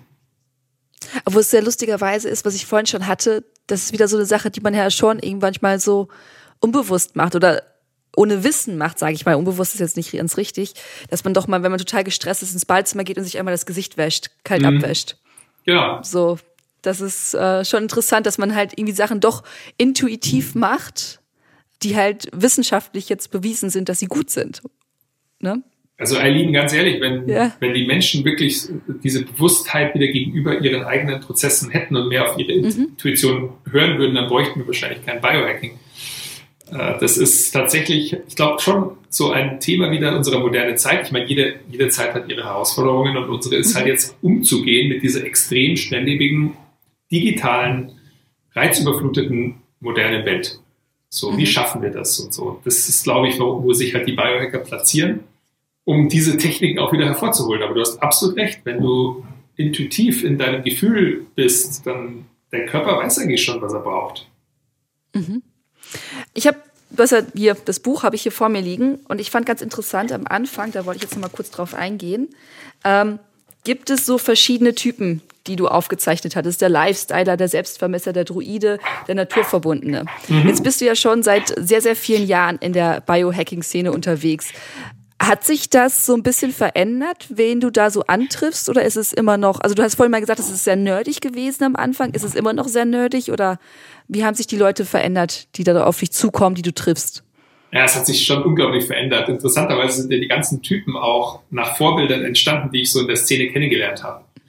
Mhm. Und äh, das ist sozusagen auch mein Argument, um den Leser abzuholen, weil ich, ich sage eben, jeder kann ein Biohacker sein. Also es muss nicht so komplett abstraktes sein es geht eben darum, also den Leser da zu zeigen, es gibt verschiedene Typen und im Grunde ist vielleicht jeder von diesen Typen hin und wieder in deinem Leben auch präsent oder in einem Lebensabschnitt. Ich war definitiv vor noch ein paar Jahren absoluter Selbstverbesser, habe alles irgendwie getrackt, habe mich die diversen Geräten vermessen und da, davon bin ich jetzt echt weitergegangen. Ich würde sagen, mittlerweile viel mehr in Richtung Natur verbunden. Mhm. Also das ist für mich sehr wichtig geworden. Dann, ich finde es spannend, mich mit Futuristen zu umgeben. Ich würde mich nicht als einen bezeichnen. Äh, ich habe allerdings eben einen, das ist ganz lustig, weil der Futurist, das war so der sechste Typ. Ich hatte eigentlich erst die fünf Typen. Mhm. Und dann habe ich gemerkt, dass der Andreas Breitfeld, das ist ein guter Kumpel von mir, der das Biohacking Lab in München gegründet hat, Breitfeld Biohacking. Mhm. Und der hat das erste so Biohacking-Labor. Jeder, der mal in München ist, der sollte mal versuchen, vorbeizukommen. Mittlerweile ist es jetzt schon ganz schön gefragt. Der hat alle möglichen Geräte dort, von Rotlichtsauna bis Sauerstoffkammer bis so diverse Geräte zur Hirnstimulation, Trainingsgeräte, mhm. alles wirklich voll cool. Und ja, wir sind eng befreundet. Und da habe ich gedacht, ich brauche noch einen Typen für ihn. Und dann habe ich äh, ihn aber als Frau zeichnen lassen. Sprich, das ist der weibliche Andreas Breitfeld. und äh, genau, das sind eben diejenigen, die sehr so auch zum Beispiel mit Peptiden interessiert sind, vielleicht auch mhm. Einfluss nehmen wollen auf ihre Gene noch mehr. Genau, und der Adrenalin-Enthusiast, das ist, da habe ich mich tatsächlich so zeichnen lassen, weil ich bin ja eigentlich bekannt dafür, dass ich immer im Winter gerne Skifahren gehe und auch mal gerne mhm. unbekleidet. Und da habe ich mal, da habe ich mal so eine, eine, Challenge draus gemacht vor ein paar Jahren, so äh, Skifahren unter äh, Skiing in Andis. mhm. Und das hat nicht so ganz gegriffen. also du stehst wirklich auf Kälte, ich merke schon. Also. Ja, also das ist wirklich, das ist absoluter Kick. Also das haben wir dann mehrmals gemacht, also ich mit einem Kumpel, dass wir da echt in Unterwäsche dann Skifahren waren. Und das, da hast du auch so einen Adrenalinkick. Das heißt, du spürst dann echt die Kälte dann irgendwann gar nicht mehr. Kann aber auch ein bisschen gefährlich sein natürlich, wenn man stürzt. Deswegen würde ich jetzt vielleicht mit Vorsicht. Ähm, nicht für jeden geeignet. Sicher nicht für jeden. Genau. Und so ist jeder irgendwie von den Typen, die ich so kennengelernt habe, die habe ich eben in diese mhm. eingebaut. Und äh, ich fand schon ganz spannend, weil jetzt haben schon die ersten auf Instagram gepostet, so, ah, ich bin definitiv eine Selbstverbesserin oder äh, ich bin eben auch naturverbunden oder eher, eher der Adrenalin-Junkie. Ja. Es gibt halt für jeden, das ist halt das Tolle an der Szene, das ganze Buch, du hast es ja gemerkt, es ist unglaublich breit, sehr viele mhm. verschiedene Themen, wie diesen Podcast auch, wie man schon merkt. Äh, es ist halt wirklich etwas, was sehr ganzheitlich ist. Und das ist mhm. auf der einen Seite eine Herausforderung, auf der anderen Seite natürlich eine Riesenchance, weil im Grunde ist es eine Werkzeugkiste. Und der, der Einzelne kann mal einfach reinschauen, hey, was kann ich denn vielleicht aus der Biohacking-Werkzeugkiste in mein Leben einbauen? Mhm. Lass uns mal kurz, das ist nämlich mir auch aufgefallen, relativ am Anfang schreibst du, wie dieses Buch aufgebaut ist und hast eben diese 13 Kapitel und das ist wirklich Motivation, Klarheit, Fokus, Vielseitigkeit, Stoffwechsel, Fitness, Stress, Flow, Sex, Regeneration, Balance, Langlebigkeit, Glück. Das sind ja, ist ja unfassbar viel. Wo sind die Grenzen von Biohacking? Wo kann es nicht Einfluss nehmen? Ich würde sagen, in deiner Vorstellungskraft. Ja, es ist wirklich, es ist wirklich so, also es nimmt manchmal auch ein bisschen Überhand, wo ich dann auch sagen muss, come on. Also jetzt zum Beispiel haben Freunde von mir, ohne Namen zu nennen, angefangen, ja. so Naturtabak zu rauchen. Und im Grunde ist das so, also, okay, ich verstehe schon, die machen das zeremoniell und rituell und so und man verwendet mhm. Naturtabak, und, aber es schaut halt aus wie eine Zigarette. Ja. und dann, dann sage ich, das ist ein Biohack, so Zigaretten rauchen. Und dann, also irgendwo ist dann auch die Grenze, weil ich glaube, viele Biohacker, die, also die, du, du, kannst halt alles dir ein bisschen so schön reden, sage ich mal. Mhm, mh. Und wie gesagt, also auch das mit dem Tabakrauchen würde ich auch sagen, ja, muss man differenziert betrachten. Es gibt sicherlich so auch Zeremonien, gibt es ja auch bei Medizinmännern, wo sie die Pfeife zum Beispiel dann zeremoniell herumreichen. Und das sicherlich dann gesundheitsfördernd ist. Aber eben wenn, wenn alles Biohacking ist, dann ist nichts mehr Biohacking. So, und ja. das ist eben genau die Herausforderung, würde ich sagen, dadurch, dass es eben gerade so ein, ich würde sagen, so eine Gründerzeit ist von Biohacking, wo wahnsinnig viele Leute jetzt eben reinströmen in den Bereich, äh, aus dem Leistungssport kommen, aus Hollywood kommen. Also da, da gibt es eben sehr, sehr viele, die sich auch für das Thema so ewig jung bleiben, interessieren natürlich. Mhm. Man merkt jetzt schon, dass es sich mehr und mehr so abspaltet. Also dass das, was jetzt irgendwie als Biohacking angefangen hat, jetzt gibt es auf einmal so Subbereiche gibt es zum Beispiel die Transhumanisten oder die Cyborgs und die, mhm. die Genetiker, die Geneditor und die Lifestyler, eher so wie ich bin und so. Ich glaube, dass es irgend oder es passiert eigentlich schon, dass, dass sich dann der Biohacking-Bereich, dass der so ein bisschen verschwimmt mhm. und dass es dann die nächste Stufe gibt. So ein bisschen wie bei den Selbstvermessern. Die haben sich dann auch weiterentwickelt. Und irgendwann, genau, dann bist du vielleicht weniger oder bezeichnest dich nicht mehr so als Biohacker, sondern eher als Transhumanist. Und das war jetzt so eben gerade die Phase, die wird auch noch ein bisschen äh, hier sowieso andauern, aber das ist mhm. das, dieses, okay, cool, wir können jetzt als Einzelner Einblicke bekommen, in wie unser Körper funktioniert. Mhm. Und das würde ich immer sagen, da hört Biohacking auf. Wenn du das nicht mehr erklären kannst, das ist dann zum Beispiel vielleicht bei der Esoterik, wenn du etwas halt nicht mehr messen kannst, dann würde ich sagen, hört bei mir Biohacking auf. Mhm. Weil dann ist es Glauben oder nicht Glauben. Und wenn man kein Selbstexperiment mehr machen kann, dann wird es für mich jetzt schwierig. Ich lasse mich da gerne herausfordern. Aber das ist so, wo ich sage, wenn ich jetzt keinen Parameter habe, den ich da irgendwie beobachten kann, dann ist es für mich dann eher vielleicht auch Spiritualität. Mhm. Das ist dann der nächste Bereich.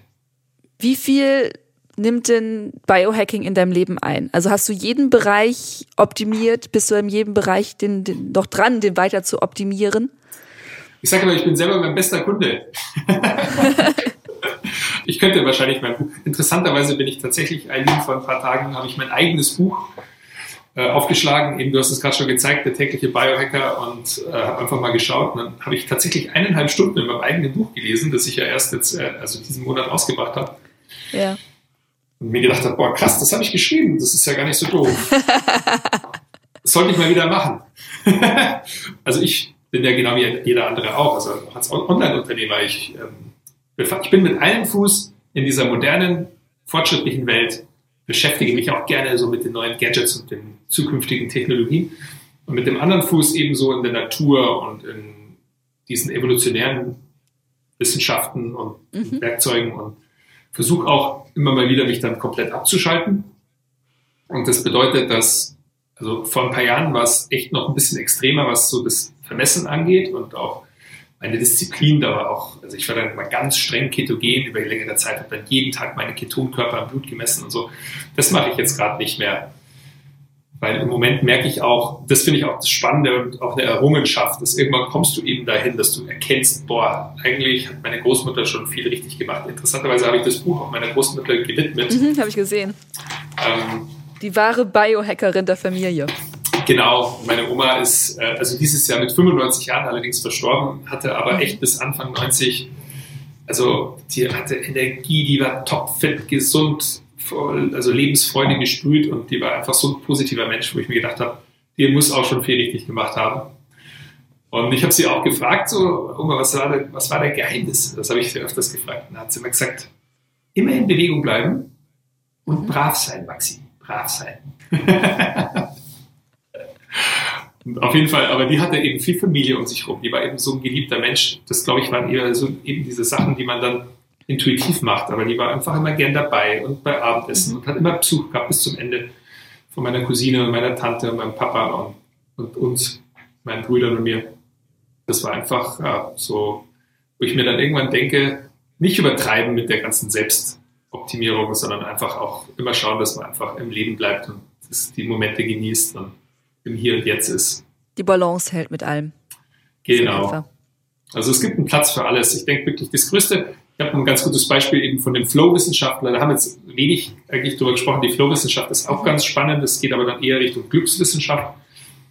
Und der erklärt es immer so, es ist ein ewiger Tanz. Also sprich, Flow passiert zwischen Anstrengung und Langeweile. Und du musst jeden Tag, also es ist nicht gesagt, du gehst einen Abend ins Bett und es war super, dort ist ein geiler Tag, super Lauf, Bestzeit gelaufen, dann mhm. noch ein Abendessen mit Freunden, richtig cool. Es ist nicht gesagt, dass der nächste Tag dann auch noch cool wird, sondern du musst morgens aufstehen und die Herausforderung wieder annehmen und wieder sagen, let's dance. Vielleicht müssen wir dazu noch mal einen zweiten Podcast aufzeichnen. Ja, das ist echt spannend. Also diese ganze Glückswissenschaft, es geht auch dann äh, also viel um Philosophie und, und eben Lebensglück. Das habe ich im letzten Abschnitt auch so ein bisschen angeschnitten im Buch, aber das ist echt, das ist sehr faszinierend. Und das vielleicht um deine Frage nochmal zu beantworten mit dem Biohacking. Also man entwickelt sich halt einfach weiter, sonst wäre es ja auch langweilig. Und Themen, die immer noch hochrelevant sind, aber die ich halt vor drei Jahren irgendwie gemacht habe, die sind für mich jetzt einfach nicht mehr so spannend. Das ist äh, zum Beispiel das Thema Ernährung. Das ist jetzt im Moment so ein bisschen weniger relevant. Ich habe da halt so ein bisschen jetzt meine Routinen auch und was ich halt zu mir nehme, aber da fuchse ich mich jetzt nicht so weiter tief rein, sondern jetzt bin ich halt ein bisschen äh, weitergezogen. Aber wir entwickeln uns ja auch alle weiter, das ist ja auch gut so. Ja, also ganz wichtig. So. aber es gibt halt einige, die zum Beispiel am Anfang, da hatten wir echt eine große Keto-Community, also viel mit der ketogenen Ernährung gemacht. Und jetzt mache ich da nicht mehr so viel und dann sagen die auch, ah, okay, jetzt Max macht nicht mehr so viel Keto, dann ziehen die halt auch weiter, auch voll natürlich.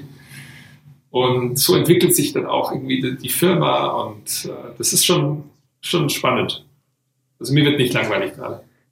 Sehr gut. Ganz zum Schluss hätte ich gerne von dir ein kurzes Plädoyer, warum AusdauersportlerInnen sich mit Biohacking beschäftigen sollten. Hobbysportler oder Profisportler? Na, Amateursportler, so wie, wie wir sind. Also Ausdauersportler, das Spannende ist ja, dass Ausdauersportler wirklich schon regelmäßig eben in diese transiente Hypofrontalität kommen. Sprich, sie, sie haben eigentlich eine Wahnsinnsmöglichkeit, tiefe Flow-Zustände zu erfahren. Mhm. Ich würde sagen, sogar äh, besonders Frauen, weil das Spannende an der ganzen Flow-Wissenschaft ist, dass Männer sind so ein bisschen auch die Mikrowellen beim Flow-Zustand. Das heißt, es fällt ihnen einfacher, ihre Realität zu verlassen. Gibt es auch wirklich Wissenschaft dazu. Äh, okay. Frauen brauchen ein bisschen länger, bleiben aber länger heiß. Sprich, sie sind Slow Cooker. Also äh, wenn eine Frau äh, es schafft, zu ihrem Alltag zu entfliehen und in den Flow zu kommen, dann kann sie davon oft wesentlich länger profitieren als, sagen wir mal, der typische Mann. Und deswegen kann Laufen eben das total fördern. Und wenn man dann noch das mit ein paar Biohacks fördert, also sprich sein Ausdauertraining unterstützt, dann kannst du unter Umständen diesen Flow-Zustand von deinem Laufen noch mitnehmen in deine Alltagsaktivitäten. Und äh, das ist eben, wo dann man mit CBD warum experimentieren kann, die Regeneration fördern mit Kaltduschen und Rotlicht und so weiter, was wir gerade alles besprochen haben. Deswegen denke ich, für mehr Flow-Zustände, für mehr Glücksmomente macht es Sinn, sich mal die Biohacking-Werkzeugkiste anzuschauen für Ausdauersportler. Gut, dann Max, ich danke dir vielmals. Ich werde, glaube ich, noch sehr viel Freude mit deinem Buch haben, der tägliche Biohacker. Ähm, ja, danke bin dir. gespannt, was mich da noch alles so erwarten wird. Ich habe schon ein paar Sachen gesehen, wo ich dachte, das machst du schon. Oh, das möchtest du mal ausprobieren. Ich habe eine Sache, habe ich tatsächlich heute Morgen schon ausprobiert, nämlich Wasser mit Zitronensaft und Salz. Ah, ja, genau. Ähm, ich dachte. Sehr gut. Ja. ja. Gucken wir mal, was es so bringt. Nebenniere in Gang. Und das ist besonders gut für Leute, die zum Beispiel Probleme haben beim Aufstehen, die niedrigen Blutdruck haben nach dem Aufstehen. Die könnten einfach, genau, ein bisschen Zitronensaft, ein bisschen Salz rein. Und das bringt den Stoffwechsel in Gang. Es aktiviert die Nebennierenrinde. Ich äh, werde berichten, wie es mir nach einiger Zeit damit geht. Ich danke dir vielmals und ähm, ich würde sagen, wir hören einfach nochmal voneinander, weil ich glaube, es gibt noch so viel zu erzählen. Alles klar, Eileen. Ja, vielen Dank für das tolle Gespräch und alles Gute an alle Zuhörer. Go for Flow. Bis dann. Ciao. Das war Max Gotzler zum Thema Biohacking. Ich hoffe, der Podcast hat euch gefallen. Wenn ja, gerne abonnieren, eine nette Bewertung bei Apple Podcasts hinterlassen und ihn weiterleiten, damit wir weiterhin diesen kostenlosen Podcast für euch machen können. Kennt ihr auch schon den Achilles Running Shorts Podcast? Zum Wochenstart haben wir immer für euch einen kurzen, knackigen Podcast mit vielen Tipps und Tricks, wie ihr besser, effektiver und auch gelassener durch eure Sportwoche kommt. Natürlich den auch gerne abonnieren. Ich bedanke mich herzlichst fürs Zuhören und wünsche eine fabelhafte Woche. Bleibt gesund und keep on running. Ciao!